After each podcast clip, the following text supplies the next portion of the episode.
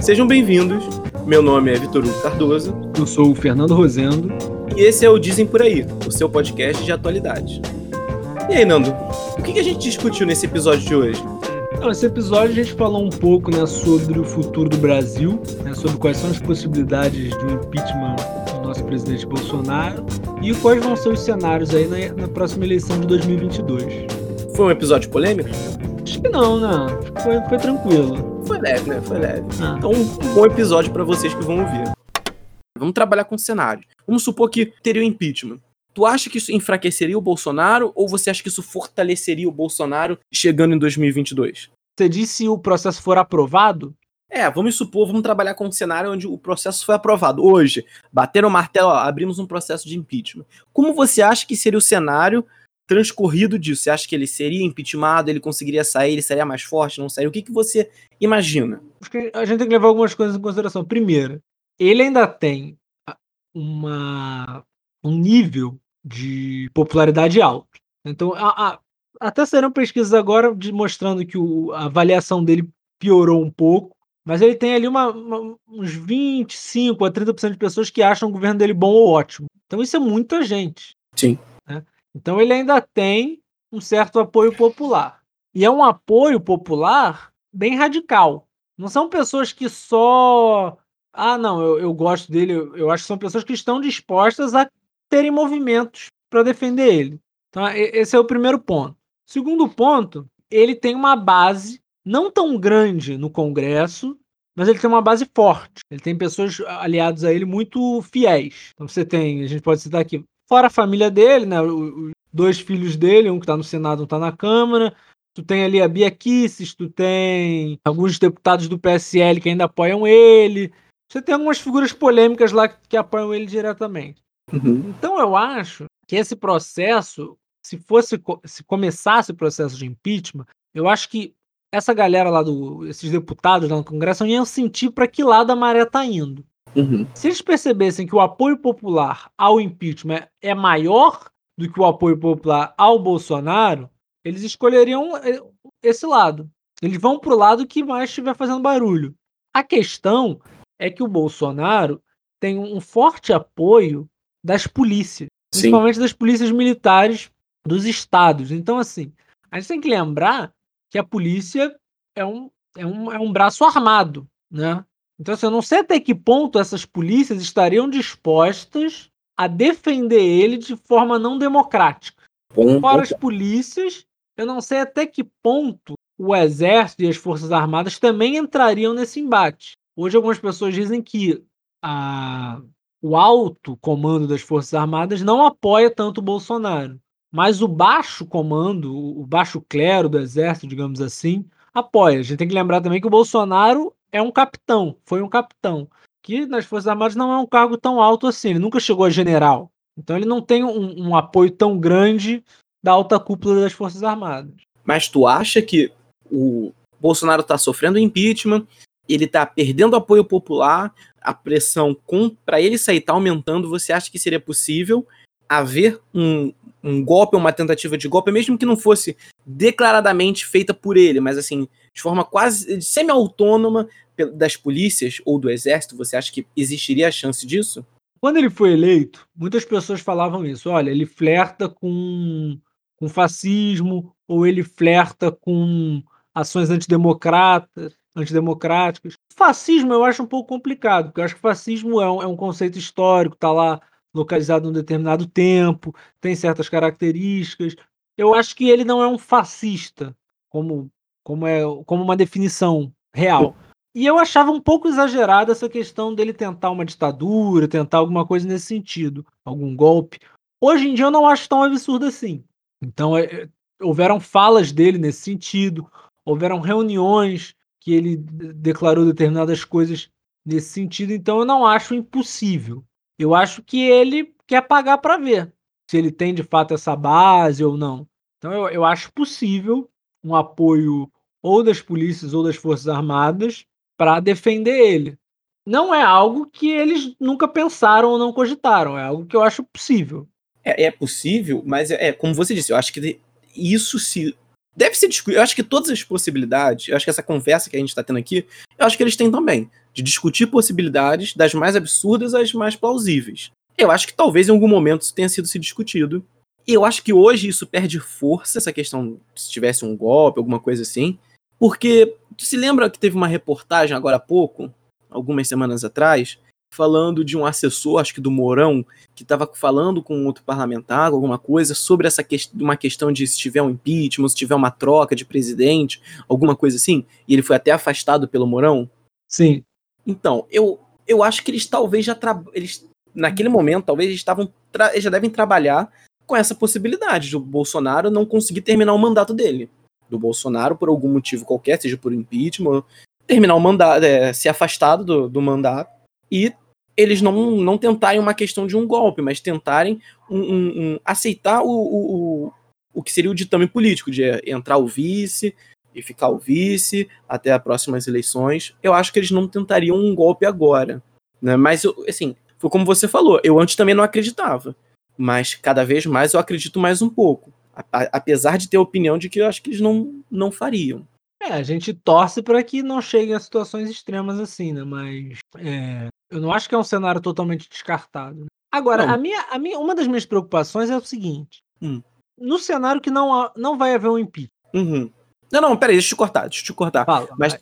havendo, vamos só para continuar, teve, teve impeachment, beleza, Bolsonaro tá, tá lá perdendo força, tá ganhando força e tudo mais. Tu acha que no meio desse processo do impeachment, tu acha que é mais capaz do Bolsonaro ganhar força ou perder força? Porque a gente vê uma coisa no, com o Bolsonaro que eu acho que é uma coisa, não sei se é inédita, mas acho que não é uma coisa comum de muitas vezes o Bolsonaro cometer um deslize, cometer um erro, ou entre, entre muitas aspas, ter alguma atitude que pode ser considerado crime ou não, e aquilo acabar fortalecendo ele. Quando a gente imagina, imaginava assim, o governo do Bolsonaro em 2019, 2020, a gente nunca ia imaginar, 2019 eu acho, a gente nunca ia imaginar que não teria o Bebiano, não teria o Santos Cruz, o Moro ia brigar com ele.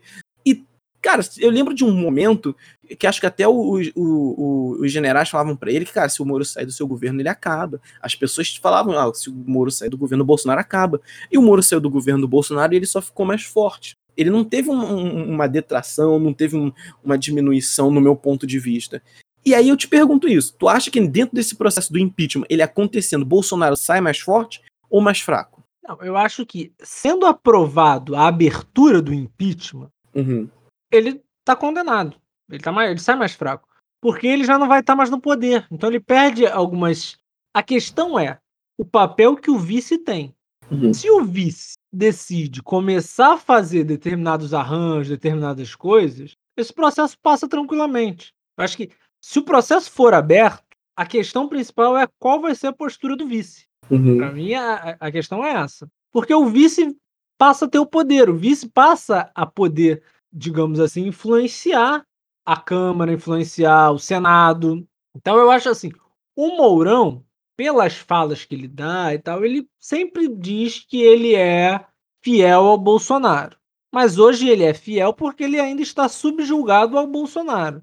Apesar dele também se dizer fiel, em muitas falas ele discorda do Bolsonaro. Ele não é aquele vice que repete o que o presidente fala. Quando ele tem uma discordância, ele dá uma, dá uma opinião contrária. Então eu acho que se houvesse um processo de impeachment, o Mourão não teria afinidade total com o Bolsonaro. Mas tu acha que publicamente ele iria expor isso? Porque você falou bem, no começo o Mourão teve atrito com a família do Bolsonaro. Você lembra que os filhos brigaram com ele, que às vezes o Bolsonaro falava uma coisa e o Mourão era mais polido, era mais diplomático. Tu acha que se eu acontecer no impeachment, o Mourão vai se posicionar assim, não tem que tirar ele mesmo? Ele vai ficar neutro?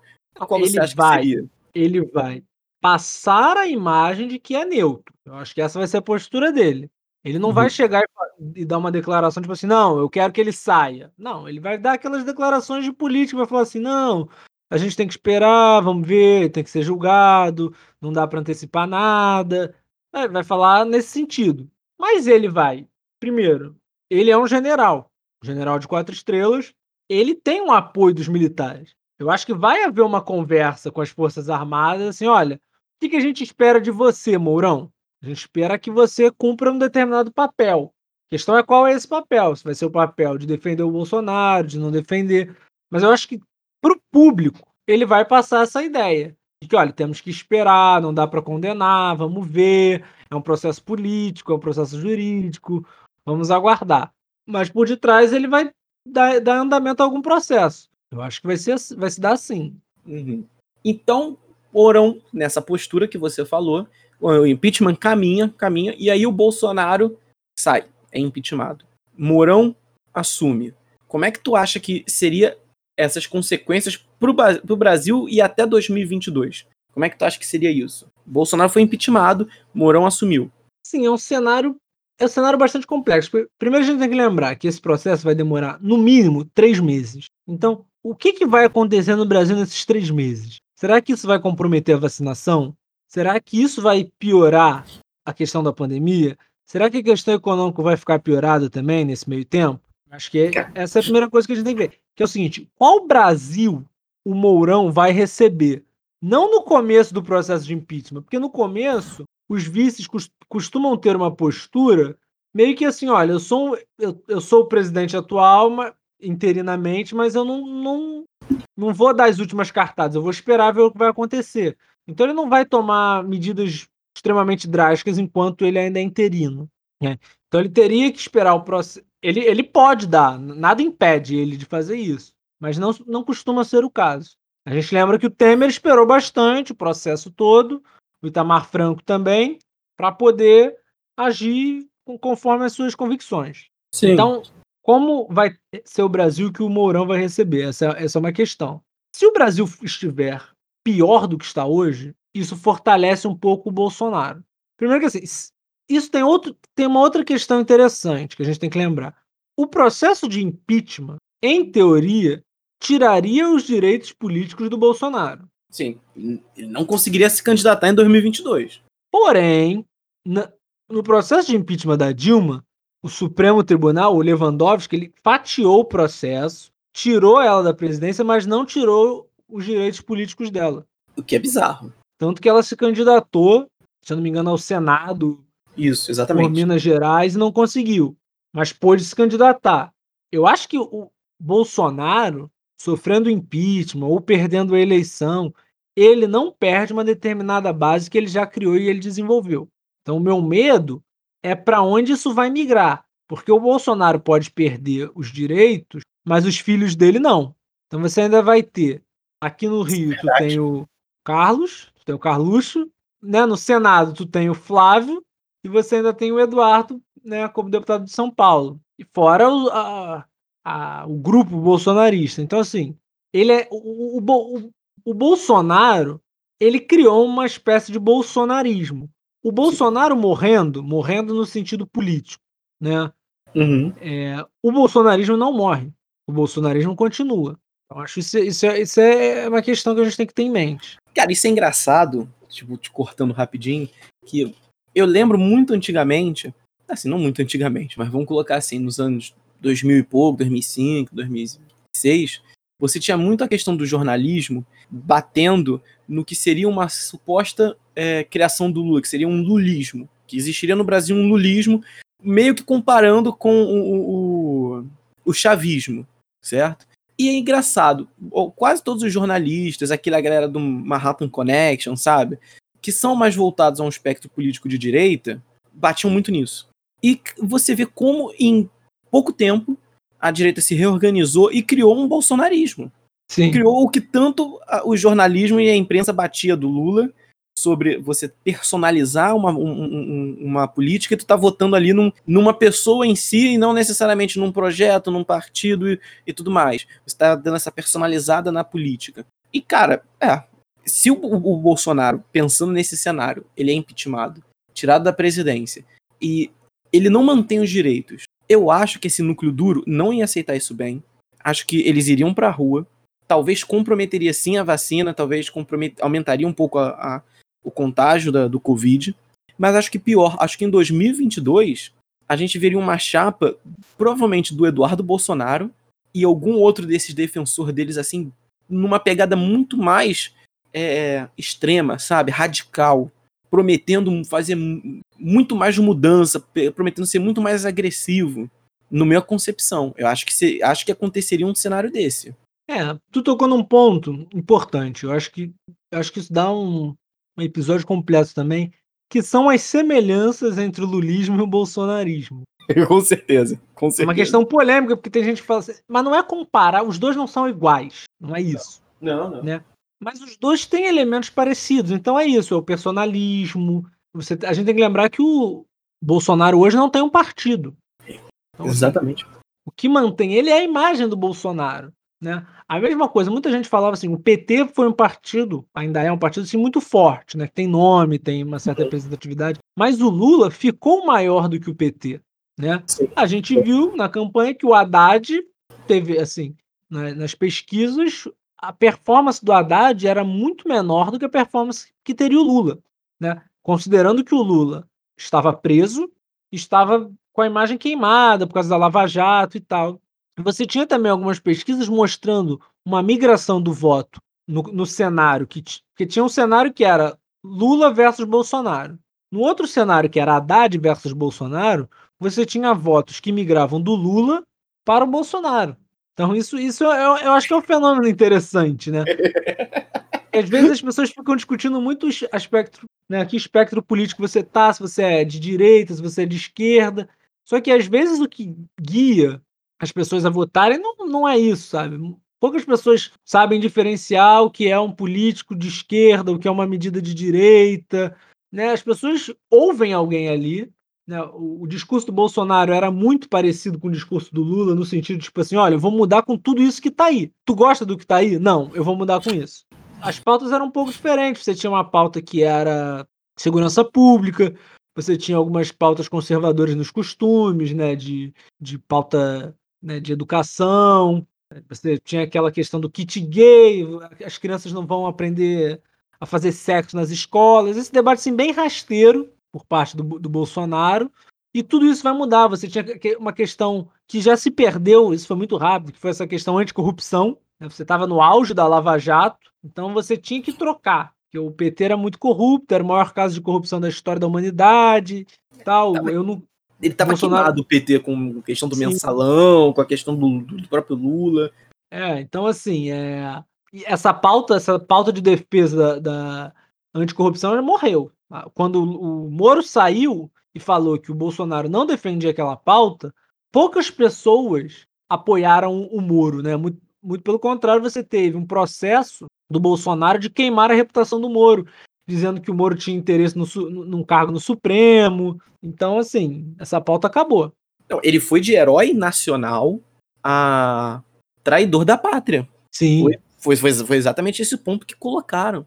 É, eu, eu acho que era em, em Porto Alegre, quando eu fui, eu acho que tinha um cartaz bem grande do Moro, tinha um, tinha um lance bem assim, questão de anti, um sentimento de anticorrupção. Quando eu fui rapidamente em Porto Alegre, no 2019, eu acho. É, acho que 2019, 2019. E, cara, o Moro hoje, ele praticamente sumiu. Ele praticamente sumiu do que era aquela figura do Moro antes da eleição do Bolsonaro para hoje, e pode até piorar, ele pode até é, desaparecer mais, ficar mais queimado com essa questão do Supremo estar tá permitindo o acesso a conversas entre os grupos da Lava Jato, lá o grupo dos procuradores e, a, e dele, né? de a gente não sabe se vai haver talvez alguma anulação de alguma sentença que ele deu, por, por essa questão dele ter sido parcial ou não, ainda está sendo discutido.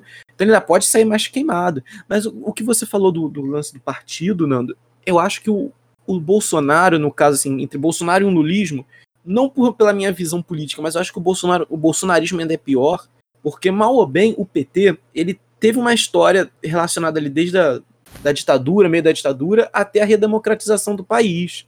E as pessoas que compuseram o PT tiveram uma participação nessa luta contra a ditadura, eles é, fizeram parte da redemocratização do país como partido, não só como pessoas assim. E o tempo todo que o, o, o Lula governou, ele governou dentro do PT. Cara, essa situação de você pensar o Bolsonaro sem partido nenhum é realmente muito é, é muito bizarro, né, cara? Porque ele tá realmente. As pessoas estão se aglutinando nele ali em prol muito mais dessa personalidade, dessa questão que ele representa, às vezes, e eu não sei da questão da ideologia, porque ele, de fato ele representa alguma ideologia, que é muito mais voltada, eu acho que de costumes, de valores, do que de qualquer outra pauta econômica. E esses costumes, assim, essas, essas pessoas, às vezes, é, independente do partido que sejam, que tenham, eles vão seguir o Bolsonaro, sacou? Acho que se o Bolsonaro conseguir entrar num PP, num PL ou qualquer outro partido, acho que ele vai conseguir trazer gente para lá, sacou? Que tá coligado mais ao Bolsonaro do que a, por exemplo, assim, eu sou contra o aborto. Você conseguiu entender? Essa galera em volta dele política, não os eleitores, tal, mas acho que a galera política tá mais correlacionada a o Bolsonaro do que a uma ideologia talvez conservadora ou a defesa de um tópico específico, sacou? É, assim, muita gente surfou na onda bolsonarista. Tá? Tem muitas pessoas que hoje se declaram contra o Bolsonaro, mas que surfaram nessa onda. O maior exemplo é o Dória. Sim. O Dória chegou a fazer campanha com ele e chamar de Bolsodória. Bolsodória. Então, assim. Então você te, te, teve muita gente que se elegeu, teve pessoas que botaram o nome político, né? De alguma coisa Bolsonaro. Né? E tem o caso do Hélio Negão, que eu nunca ouvi a voz. Ele tá sempre do lado do Bolsonaro. Eu nunca ouvi a voz do Hélio Negão. Nunca Sim. vi ele falar alguma coisa, não sei o que, que ele pensa, mas ele se elegeu porque ele era o cara que seguiu o Bolsonaro. Então eu acho que o Bolsonaro ainda tem essa. Acho que tem menos do que teve na, na última eleição. Sim. Porque na eleição dele, assim, ele conseguiu capturar, né? Porque era um momento histórico, nosso, muito específico, que eu acho que não vai se repetir tão cedo. Essa próxima eleição de 2022, ela não vai ser o mesmo cenário do que foi a última. Uhum. Sem dúvida. Porque assim, a gente falou, a gente já citou aqui o caso do Moro, então você, essa questão da Lava Jato, da, da pauta anticorrupção já não é mais tão forte. A gente tem que lembrar também outro aspecto. Tinham pessoas que diziam assim, não, eu não vou votar no Bolsonaro, eu vou votar no Paulo Guedes. Sim. Você tem a sim. galera do mercado, essa galera de direita, a galera rentista, que falava, não, é, eu tô votando porque vai ter o, o, o Paulo Guedes e tal, porque o Bolsonaro também tinha um discurso que morreu muito o seguinte: olha, eu não entendo nada de economia, de saúde, eu não vou dar pitaco nisso. Eu vou botar um time de pessoas excelentes que conhecem o assunto, que entendem o assunto e elas vão ter liberdade. Puramente técnicas, né? Puramente técnicas. Então ele, ele pegou o Ministério da, da Economia, né?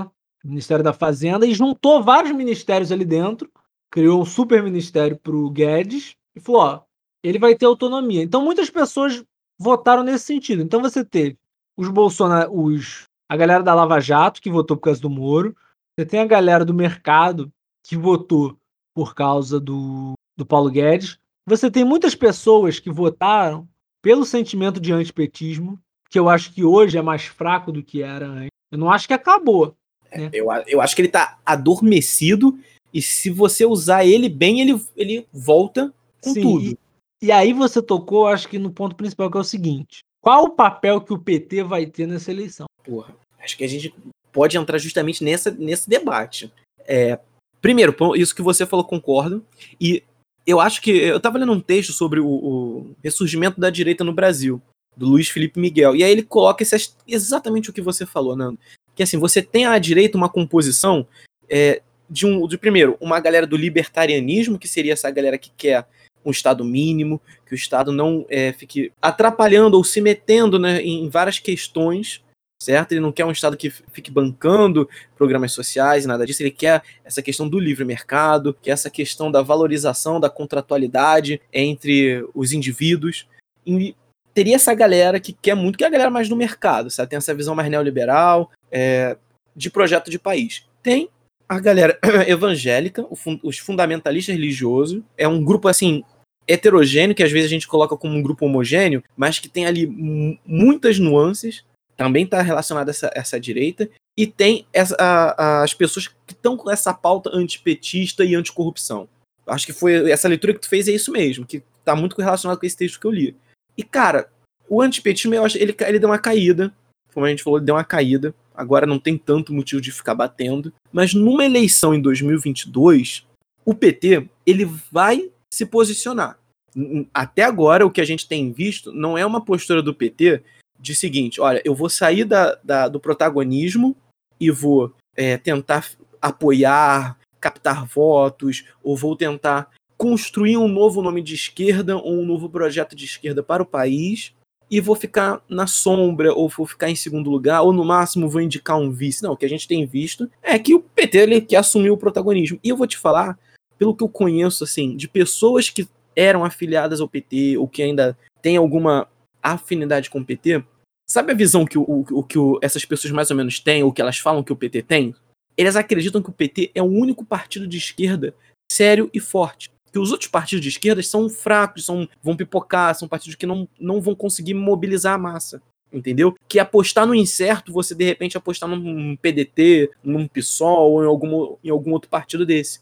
Que o PT é o único partido de esquerda forte e sério no país. E aí eu acho que é um problema, porque existe uma relação do, desse movimento antipetista, da direita e do PT que se retroalimentam. A gente já conversando, você já também já falou disso, que é justamente, cara, é, se o PT lançar agora uma candidatura, o Bolsonaro ele vai usar, olha, cuidado com o PT em 2022, cuidado com a volta do PT, cuidado com os comunistas, eles vão querer é, desfazer tudo que a gente fez, vão querer colocar um kit gay, vão querer, vai usar todo aquele discurso de costumes e Talvez ele também use um, uma questão da, da, economia, vai querer voltar com as estatais, vai querer criar mais barreiras para o mercado, vai controlar a economia, isso vai ser pior. Ele vai criar essa relação, claro, e ainda vai falar que o PT vai voltar a roubar, que eu acho que vai ser o principal argumento.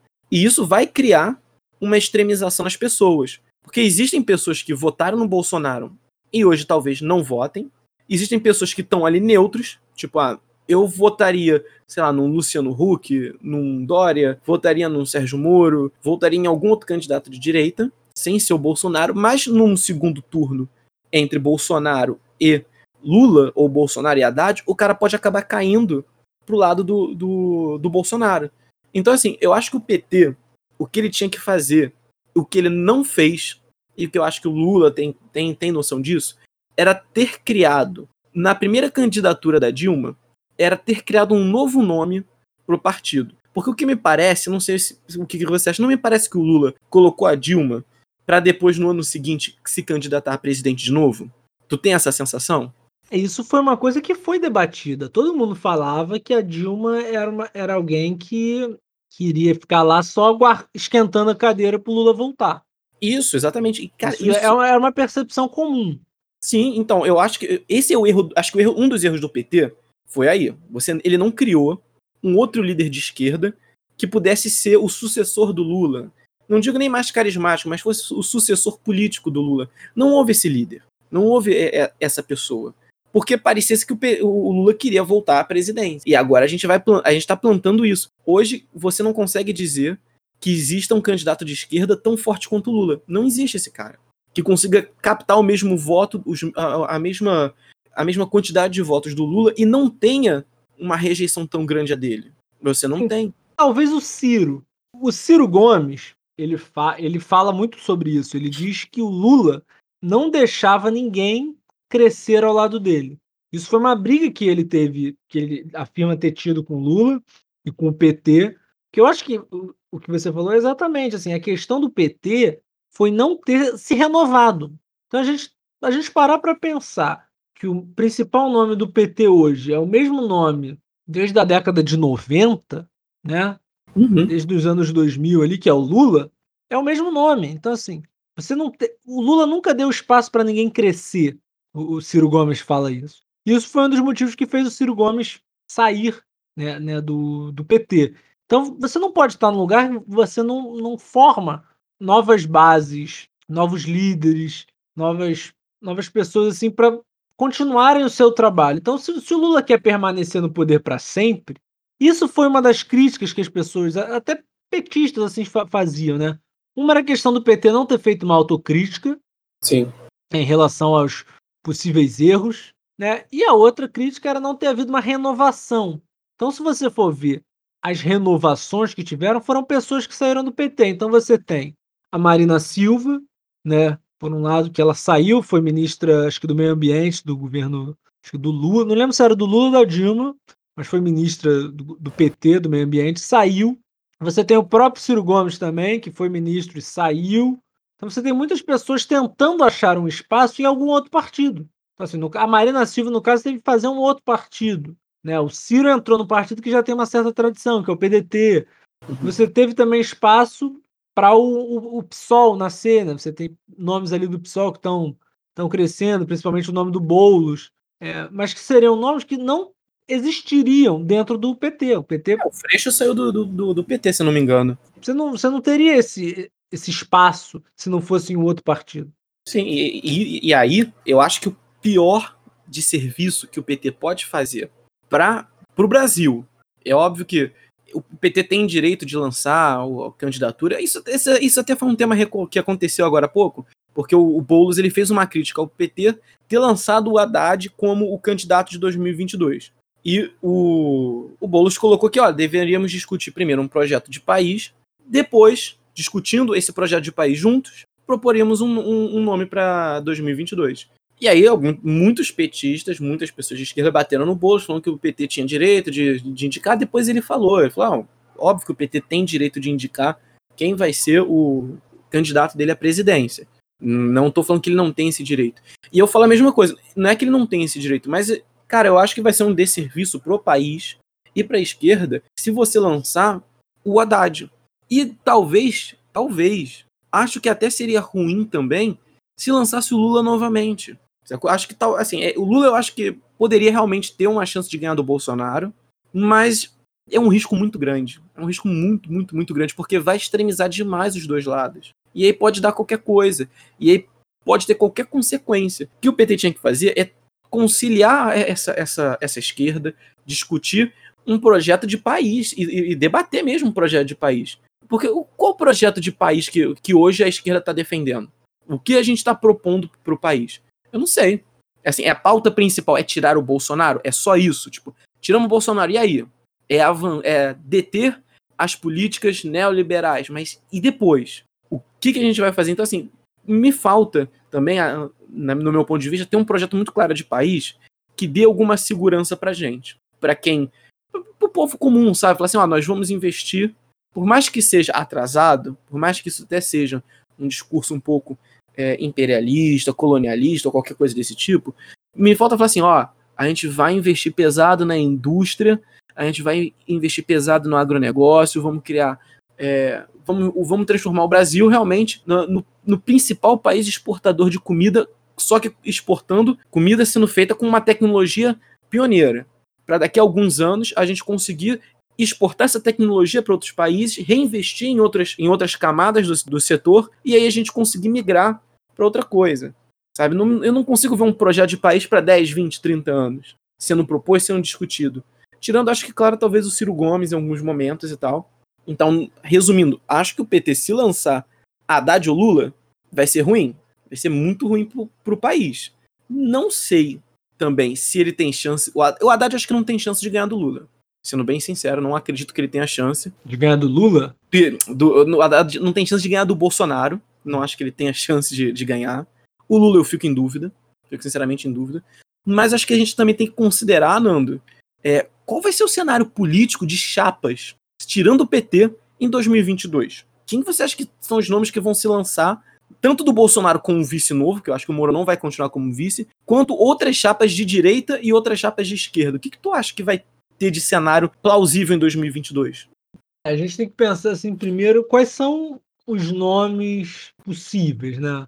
Então a gente tem o PT, né, que teoricamente com Haddad, né, a gente não sabe se o Lula vai ter condições de se candidatar. Caso tenha, eu acho que vai ser o Lula, né? É.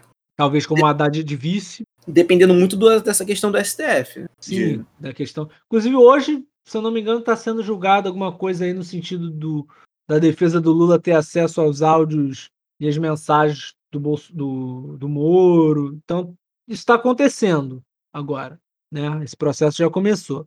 A gente tem alguns nomes na da esquerda, a gente deve ter é, talvez uma Marina Silva, talvez um Boulos novamente, né? Ciro Mas, Gomes. Separados? Separados? Você acha que eles vão separados? Eu não consigo ver, talvez, um.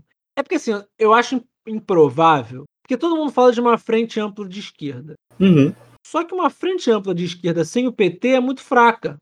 Não faz tanto sentido. Então, o PT disputando sozinho e só os outros fazendo uma frente ampla, então você bota aí, sei lá, Rede, PDT e PSOL, talvez PMDB. PC do B, PC do PMDB? Não, P, PC do B. Ah, tá. Da Manuela Dávila. Sim, é... sim. Talvez seja possível, mas eles ainda ficam fragilizados. Porque você vai ter uma divisão ali entre os votos para esses grupos, né? E o, os grupos do PT, os votos do PT. Então, eu acho que ou você tem uma frente ampla, ou você tem uma fragmentação de novo. E aí você vai ter PT com Lula, você vai ter PSOL com o Boulos, provavelmente. Você vai ter o PDT com Ciro Gomes e você vai ter a Marina, né, na rede. E aí você tem aqueles nomes, né, que foi uma outra característica que talvez tenha se perdido um pouco, que é, são os outsiders, né, são pessoas de fora da política, né, que foi uma coisa que o Bolsonaro bateu bastante, que ele se vendeu como alguém de fora da política, mesmo estando há 30 anos na política. Uhum. Então você tem nomes como Luciano Huck, né, Sérgio Moro, que já são já é mais teve uma passagem na política, né? Você tem o Mandetta também, que tem passagem na política. Então, assim, aí você tem o Dora, que também se vendeu com esse discurso de que não era um político, era um gestor. Um empresário, já, né? É, mas já tendo sido prefeito de São Paulo, governador de São Paulo, você não é mais gestor, você é um político. Concordo, concordo. Então, assim, a gente tem que ver esse cenário, né? Nesse cenário, com essa, esses nomes que eu falei, tem uma segunda questão que é qual é a força que a esquerda ainda tem? Eu acho que hoje a esquerda tem muito menos força do que já teve. É, então eu acho que hoje a gente teria mais força num nome de centro-esquerda, centro-direita, que é um movimento que eu acho que o Ciro Gomes tem tentado fazer, né? Ciro Gomes não se vende como um petista mais, ele critica o PT, ele fala que o PT não, não fez determinadas coisas, tal, então ele tenta vir para o centro. Você tem o Dória também, só que ali pela centro-direita. Você tem o Luciano Huck, que é o. Tem, teve uma expressão uma vez que eu li, atribuída a Marina Silva, é. que eu acho que pode ser atribuída também ao Luciano Huck, que é o extremo centro, né? Aquele cara bem em cima do muro ali. em cima do muro, exatamente. Ele tá no extremo centro. Então acho que tem esses nomes hoje, né? Cara, é, eu é, tem essas pessoas muito no campo do centro e no campo da direita, que eu acho que a maior indefinição é essa. Mais do que na esquerda, eu acho que a maior indefinição hoje são candidatos do centro para a direita, que a gente não sabe como é que isso vai ser composto. Mal ou bem foi o que você falou no começo, vai o que a gente enxerga é Boulos vindo pelo PSOL, Marina vindo pelo é pelo PV que ela tá? Rede. Ou é rede? Pelo rede. rede. Cara, a gente espera mais ou menos isso. Às vezes a, a Manuela ou alguém pelo, pelo PCdoB, é o que a gente está esperando. Agora, desse centro-direita, do centro para direita, que tá indefinido. Luciano Huck vai se candidatar? Não vai. Sérgio Moro, Mandetta. E, ou talvez uma chapa junta deles, tipo um Dória e um Mandetta, um Dória e um Luciano Huck, ou Mandetta e um, um, um Luciano Huck, Sérgio Moro e Dória. A gente não sabe. Corre o risco de talvez a gente ter um segundo turno em um partido, o Bolsonaro e essa chapa de centro-direita. Eu acho que é capaz de ter um segundo turno disso. Não acho que seria impossível, não acho que é extremamente improvável. Acho que é possível. Não sei se é o cenário mais provável, mas acho que é possível. Sendo que eu, eu preferiria que tivéssemos um segundo turno de uma chapa de esquerda e uma chapa dessa de centro-direita. Então, assim, vamos tentar fazer um exercício para a gente tentar finalizar essa conversa, Nando. Uma saída que você consegue ver de uma chapa ou algum projeto que ganharia do Bolsonaro, um à direita e um à esquerda. O que, que tu acha? Assim, a eleição é hoje. Hoje. Hoje. O cenário que nós não, estamos não, não, hoje. Não, não, não, não. Vamos dizer que é, é, é, é 2022. 2022, certo? E tá a economia fragilizada, é, a vacinação lá não, não tá indo muito bem. Não é exatamente hoje, mas é um pouco, é muito parecido. É o reflexo de a gente ainda tem uma pandemia, a gente ainda tem uma... os problemas atuais não foram resolvidos. Não foram resolvidos. Isso. Sim. Eu acho que o PT tem dois aspectos que a gente tem que olhar. O PT tem um aspecto positivo e um aspecto negativo. Acho que o principal aspecto positivo do PT é a força, é uma certa tradição que eles têm. Em algum momento, Lula, as pessoas terem, apesar de uma crítica ao PT, a imagem dos últimos governos do Lula serem positivas, né? que era uma, uma coisa que eles tentaram trazer na campanha presidencial, que é assim, ah, o Brasil voltando a sorrir, o Brasil era feliz. Então você tem, você tinha lá aquela imagem do Cristo Redentor decolando, você teve os, os grandes eventos aqui no Brasil, né? Você teve né, a fala de que ah, o filho da empregada pôde estudar medicina, o filho da empregada e a empregada puderam fazer viagens internacionais. Você tem um pouco isso, que eu acho que pode fortalecer. Por outro lado, o PT fortalece o Bolsonaro. Então, esse antipetismo que a gente aqui citou, que hoje está um pouco adormecido, não está tão forte quanto já foi, vai ganhar força. E aí, a campanha do Bolsonaro fica facilitada, porque ele, ele pode chegar e falar tudo isso que a gente comentou aqui. Ó, o Brasil está assim porque por causa da corrupção. Teve um discurso aí que começou a circular que era isso, né? Olha, eh, a gente não tem hospital hoje porque a gente teve que fazer a Copa do Mundo. A gente não tem hospital hoje porque a gente teve que fazer a Olimpíada. Então esse discurso pode voltar. Ou então, ó, o dinheiro da Petrobras que foi desviado podia estar ajudando aqui. Que em certa medida tem um fundo de verdade, né? No sentido de que houve um uso indevido do dinheiro público. Mas se esse dinheiro tivesse sido usado de forma correta, a gente ainda dependeria de uma atitude, de uma ação correta do presidente atual, que ele não está tendo. Né? Então, uma coisa não exclui a outra. Nomes fortes, eu acho que é o seguinte: para a gente ver um nome forte, a gente tem que saber quem são os públicos de cada um, quem são os eleitores de cada um. Assim, o Bolsonaro tem um grupo que não vai largar o Bolsonaro por nada. Esse grupo ele não está em disputa. Sim. O núcleo duro, né, vamos chamar aqui de núcleo duro do Bolsonaro, não está em disputa. Tem pessoas né, que estão ali orbitando esse núcleo duro, mas que talvez se ouvir uma proposta melhor, tiver um nome bom, alguém atraente, pode, pode migrar. Eu acho que aí tá, como você já falou, uma certa fatia, uma parcela dos evangélicos que não votariam no PT ou num, ou num nome de esquerda se tivesse questões de pautas progressistas.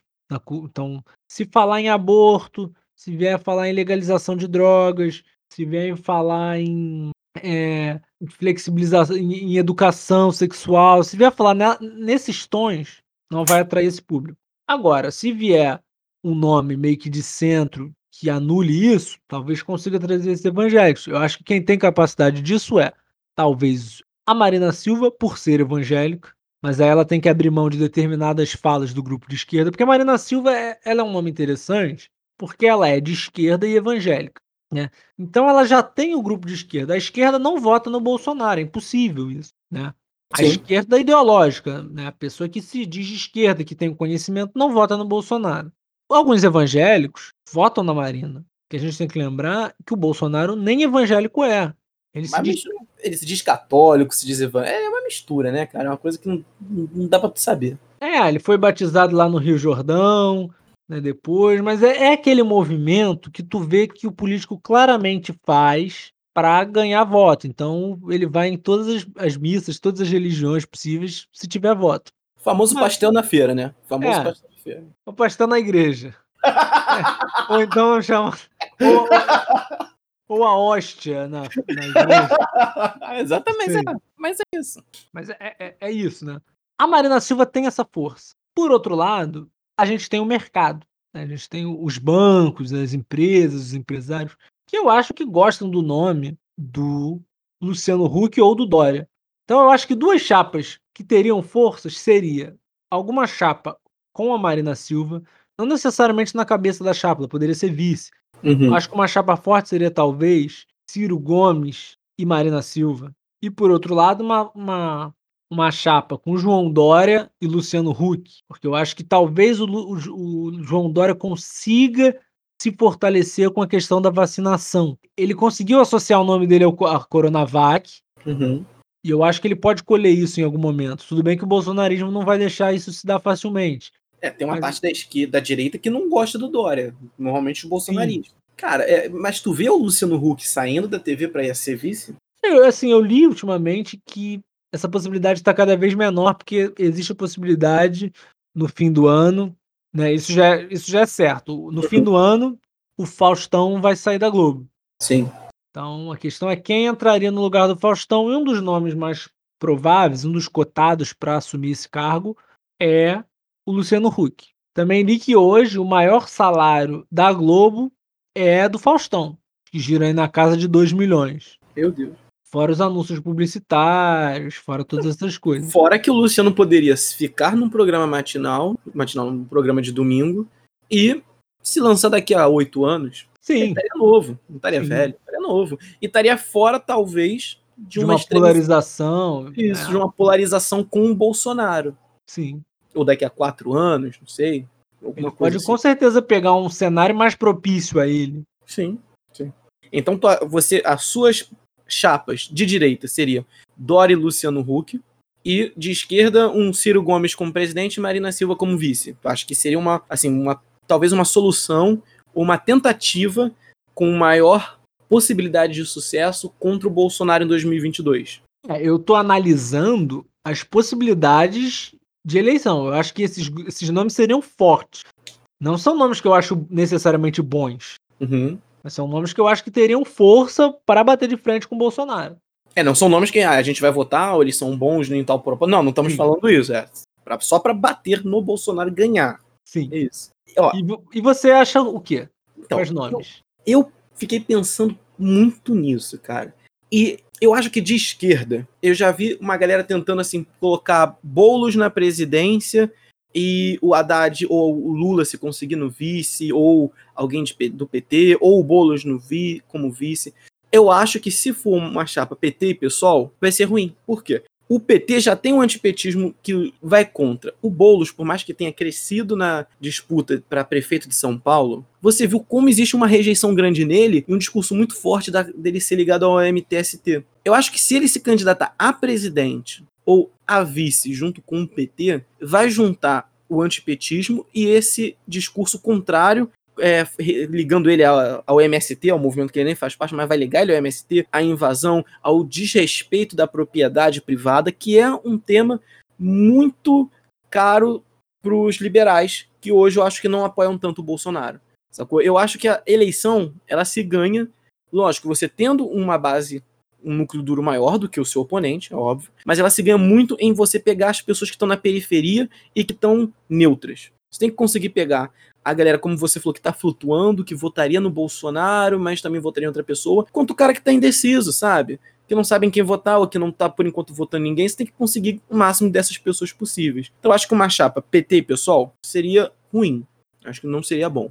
Acho que a melhor chapa que a gente pode ter para bater seriam duas. Ou o, o- como você falou, Ciro Gomes e a Marina, por conta de você conseguir pegar um pouco dos evangélicos, você ter o Ciro Gomes com um discurso econômico que pode agradar o mercado. Não sei se vai agradar, mas talvez possa agradar em algumas partes, em algumas coisas. E vai agradar a esquerda, porque, em tese, ele vai ser. Ele promete ser muito contra certas questões neoliberais, como flexi- flexibilização do direito trabalhista e tal. Ele promete ele também um ajuste fiscal. Ele tem umas promessas que vão agradar a, a a esquerda. Agora eu também penso, cara, em uma possível chapa onde o PT tenta fazer alguma coisa, mas não como protagonista, mas como num segundo lugar, sendo vice. Então, assim, o Lula sendo vice, eu acho que seria ruim. Então, eu acho que o Lula, ele, ele- a, a função dele em 2022 tem que ser estar presente em todos os caminhões eleitorais, mas sem ser o, o, o, o, o- vice, sem ser o candidato. Então, acho que poderia ter ali, talvez o Haddad, ou algum outro nome, certo? E a Marina, ou o Ciro. Ter um, um, desses dois ali no começo, para tentar, talvez, fazer o essa frente ampla de esquerda. Mas ainda acho que seria um, assim, um tiro no escuro total, que poderia sair pela culatra. Não sei se o Ciro Gomes ele tem interesse em fazer uma frente ampla com um vice-petista, com o Haddad ou com o Lula, porque o que a gente viu foi ele tentando se descolar um pouco do, do Lula e do PT, que foi o que você falou no, no um pouco antes. Então eu não, eu não sei. Agora, de direita, uma chapa que eu vejo que tem chance de bater ali o Bolsonaro, de ganhar dele, com certeza. Tem que ter alguém que não seja político, eu acho. Tem que ter al- algum nome ali que também se venda como gestor e que se venda, que vá agradar o, mercado. Sacou? Eu acho que é, é um dos principais. Vai ter que vir alguém que agrade o mercado, que seja talvez meio neutro em algumas questões de costume, que o cara. Ele não vai falar sobre o aborto, sabe? Ele não vai. Não, eu sou contra ou a favor. Ele não vai tentar trazer isso à tona. Ele vai se furtar de responder isso.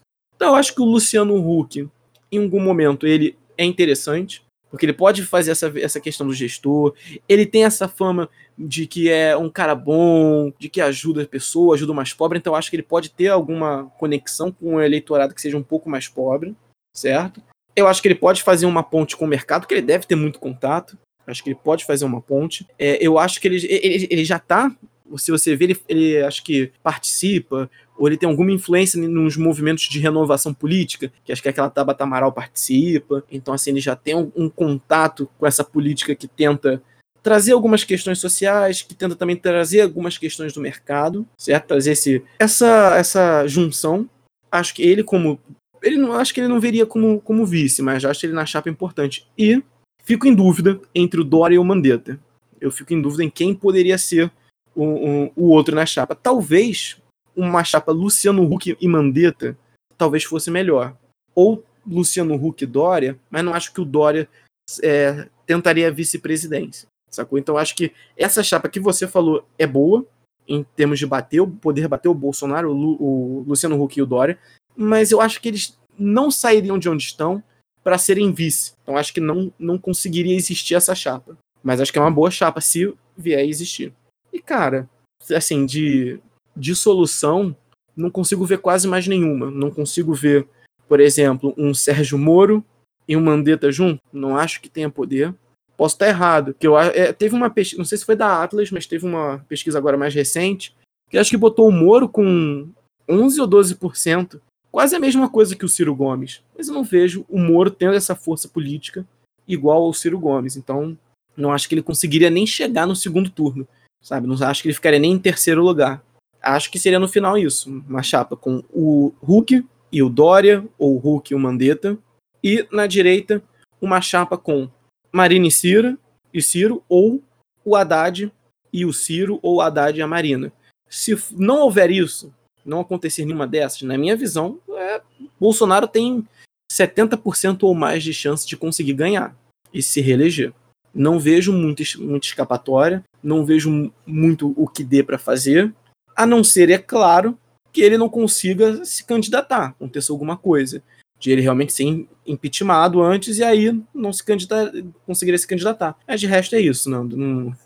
Foi o que você falou. Se tem um conselho para deixar, se prepare, que provavelmente Bolsonaro em 2022 vai se reeleger. Assim, vale só fazer um ressaltar que tem muita coisa para acontecer, né? A gente está uhum. baseado assim no cenário que a gente vê de possibilidades, mas assim, a questão o Bolsonaro tem, digamos, tem fragilidades aí nesse percurso, né? Você tem processos em cima dos dois filhos dele, você tem do Carlos em relação às fake news, né? Você tem o Flávio em relação à rachadinha, à lavagem de dinheiro na, na fantástica fábrica de chocolate. é, então, assim, tem, tem coisas que podem bater ali na, um pouco na credibilidade do Bolsonaro e mudar totalmente essas nossas previsões e expectativas. Tem nomes que a gente não cogitou que podem aparecer. Então, assim, tem muita coisa para acontecer ainda até 2022, né? É, não, não, é uma, não tá encerrado, mas hoje, em fevereiro de 2021, o que a gente consegue ver e apostar um mínimo de segurança é isso. Eu acho que se o Bolsonaro eh, se os filhos do Bolsonaro forem condenados, principalmente o Flávio, eu acho que aí fragiliza ele. Eu acho que essa é, é, é talvez seja a possibilidade maior de ele ter uma, um, um desgaste político com a própria direita. De resto, não, não vejo nenhuma, nenhuma outra coisa. Agora, é como você falou, pode tudo mudar. E a gente espera que mude, né? Porque... É o que eu queria, mas esperança é a última que morre, né? Ou não.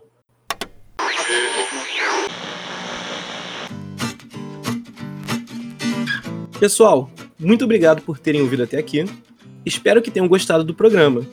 A gente queria saber a opinião de vocês sobre esse episódio que a gente fez. Se vocês tiverem alguma dúvida, sugestão ou reclamação, mandem para o nosso e-mail de contato, que é dizemporaípodcast@gmail.com. Muito obrigado.